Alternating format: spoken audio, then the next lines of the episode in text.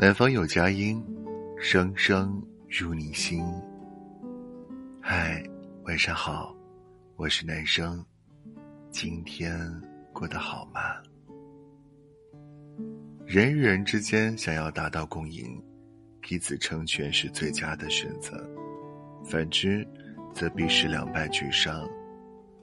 俞敏洪在他的书《我曾走在崩溃边缘》中，分享一个故事。那是上世纪九十年代初的时候，新东方在北京一心是声名斐然，与同行间的竞争也日益激烈。其中一家培训机构竟然派员工守在新东方的教室门口，给每一位前来上课的学生派发他们的宣传单。面对对方这样无赖的行为，俞敏洪担心强行将人轰走。会激发更大的矛盾，只好当他们不存在。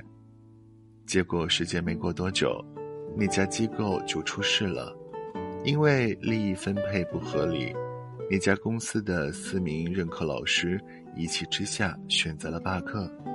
公司老总看着无课可上，要求退款的四百多个学生，只好打电话向俞敏洪求助。当时他在电话里这样说。过去我做了许多对不住你的事儿，但现在有件事儿，我想请你帮我解决。他想请俞敏洪接手自己的学生，俞敏洪想也没想就答应了，甚至还给对方出主意。他让女老板回去，先给员工们涨工资，把课上完，否则呢，新东方的老师接手了学生，他们就失业了。即便他们转投其他的机构，这样不负责任、置学生于不顾的老师，老板们也不敢用。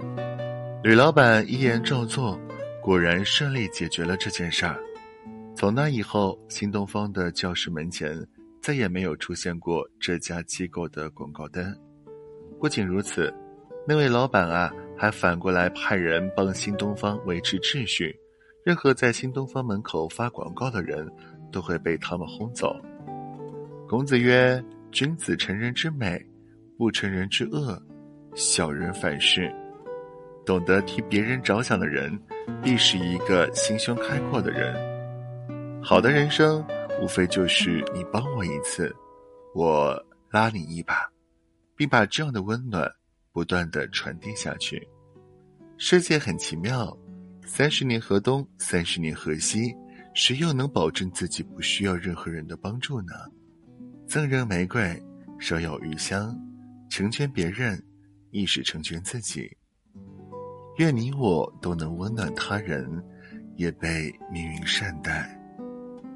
好了，今天的分享就到这儿，感谢您的收听。本节目由喜马拉雅独家播出，我是男生，听你心声，和你说晚安。明天见，拜。